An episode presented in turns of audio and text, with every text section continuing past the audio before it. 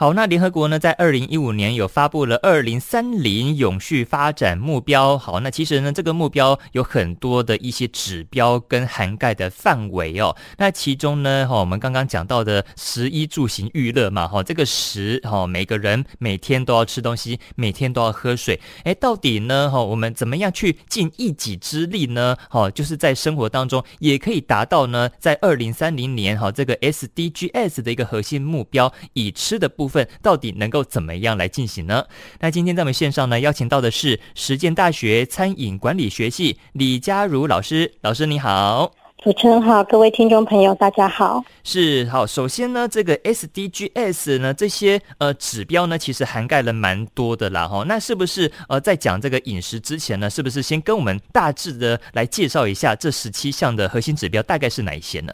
嗯，好，SDGs 呢，它其实真的涵盖范围非常的大，它就包含了十七项的核心目标。嗯、那第一个呢，就是所谓的终结贫穷，也就是希望说我们能够消除各地任何形式的贫穷。是。那第二个叫叫做消除饥饿，也就是我们希望能够确保粮食的安全，然后促进永续的农业。是。第三个是健康的福祉，确保各个年龄层他的健康的生活跟福祉，以及我们呃很重要的就是所谓的优质教育。教育要确保有教无类。那第五个就是所谓的性别平等，确然后要希望说，特别是在妇女权利的这个部分，能够给他们有相等的一些权利。那第六个就是所谓的净水卫生。第七个是可负担的洁净能源。第八个是适合的工作跟积极成长。第九个是工业化，然后创新及建设基础。那第十个就是减少不平等。第十一个就是永续的城乡。第十二个是责任消费及生产，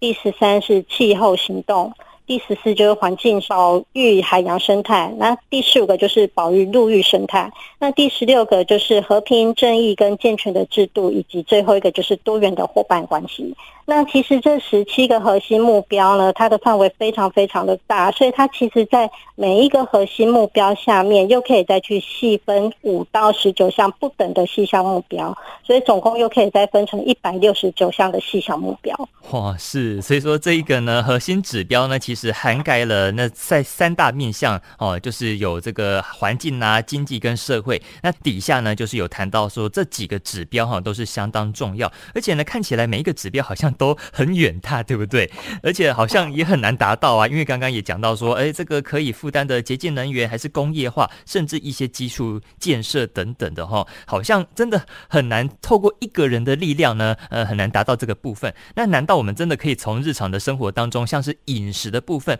可以达到哦这个目标吗？嗯，可以啊，因为其实真的，如果你要靠一个人力量，真的很难。大家确实就会直接想要躺平放弃，对，直接放弃吧。其实我们就是希望说，能够是集结大家的力量一起来完成，甚至是能够集结每一个产业。那其实，在十七项目标里面，其实我觉得每个人可以试着慢慢先一点一点的去累积起来，也就是你不要一下想说我要当成神，然后十七项我全部要达到，我们就慢慢的开始累积，然后反正。万事起头难，但是当你开始了之后，其实后面就会慢慢的很简单。那其实就也变成说，政府啊，他其实也是希望说能够辅导大家家开始。做这一件事情，所以他们就推出了很多一些政策啊，跟鼓励的一个方式。像说去年二零二二年五月四号的时候，我们的行政院农业部农民辅导目，他就发布了一个叫做《食农教育法》。那这教育法，它当时推出的目的，它就是希望说能够把教育往下扎根，然后去推动全民的食农教育，进而能够强化饮食环境跟农业的连结。那在增进国民的健康的同时，它也能够。传承跟发扬饮食跟农业文化，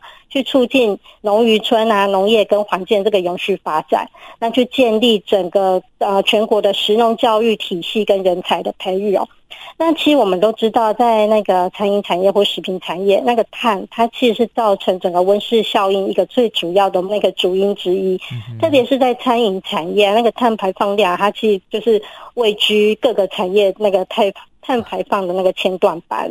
但是我们就会希望说，能够透过全民的食农教育啊，就想说我们可以做一些什么，进而能够达到减碳的这个目的。嗯、那其实大家都知道，如果我们今天要把我们的一些食材从农产地如果要运到很远，那其实那个碳那个碳排放也是一个累积嘛。嗯嗯。所以我们就会希望说，如果今天我们能够让每一个小朋友，甚至是每一个国民，我们都能够认识说。我们到底哪一些东西的产地在哪里？嗯，或者是当你今天出去玩的时候，你能够去了解，我今天来这边玩，这边到底它生产一些什么？那这一些东西它可以拿来做哪一些料理？我们就尽量用在地的食材，然后来。做从事这种购买啊，跟消费的这一个行动，所以其实以消费者的力量，我们每一个人力量，只要你有那个要去吃东西的时候，你就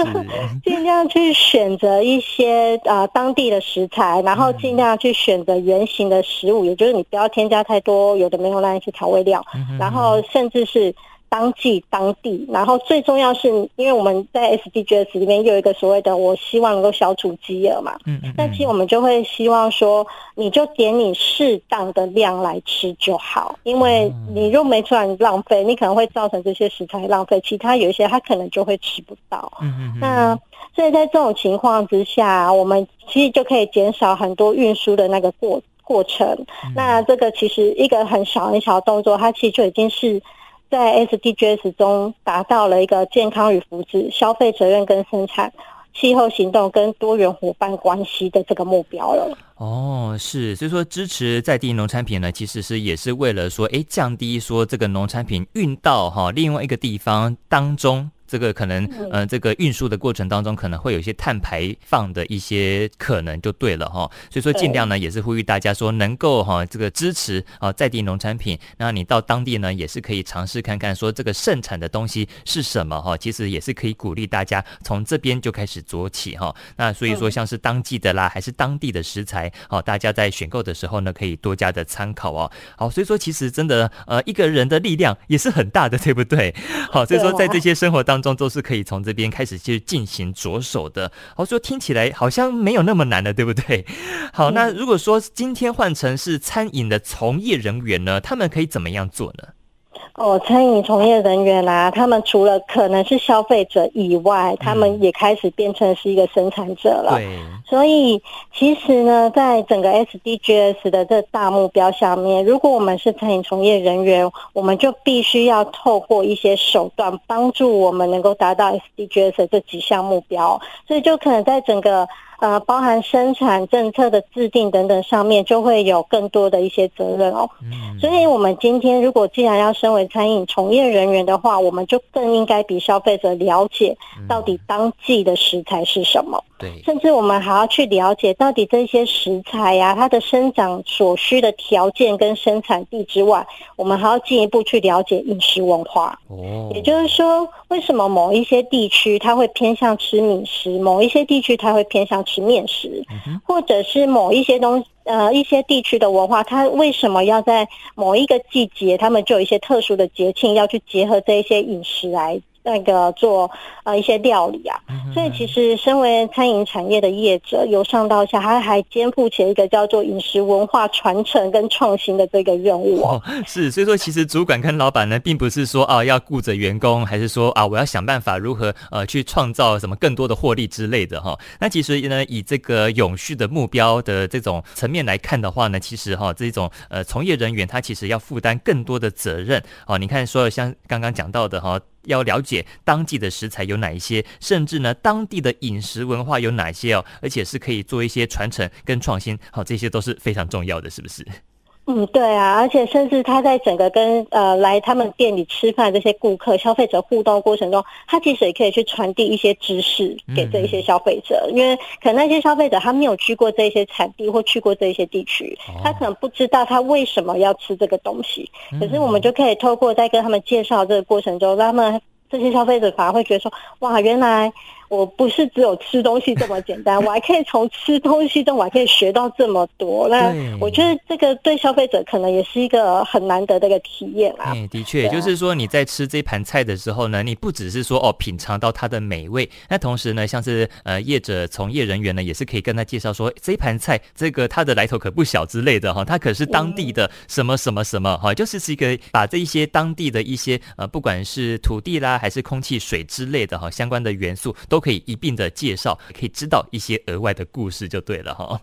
嗯，对啊，所以其实像说我们在带一些学生的时候，我们都会特别要求。学生因为在做一个菜单创新的时候，我们都会要求说，你可能要到某一些地区自己实际去看过、观察过，了解他们那边的环境，然后他们那边到底种什么、产什么、什么季节产，那你就可以让他们很了解，就深刻的体验到，哦，原来我什么季节来这边，我可以看到什么样的植物，那这些植物怎样可以做入菜的这个动作。哦，我觉得这很重要哎，就是让他们呢，就是实际到当地看看，说到底当地呃可以种植什么？那当地的可能是呃天候环境呢，是适合什么样的呃蔬果还是产制品的生产？哈，我觉得这是非常重要的，就赋予像是这种餐饮呢更不同的一些责任就对了哈。是好，所以说其实呢，透过我们李老师的分享呢，我们发现说，不管是在产业端还是消费者端呢，哦，也是希望呢每一位小小兵，对不对哈？小兵立大功啦哦。那大家呃，身为消费者还是说我们的业者从业人员，都是可以产生像是经济跟社会的一些正面的影响哦。那希望大家一起在这种永续发展来继续努力了。好，那今天呢，再次谢谢我们李佳如李老师给我们分享了，谢谢老师，谢谢，谢谢，拜拜，拜拜。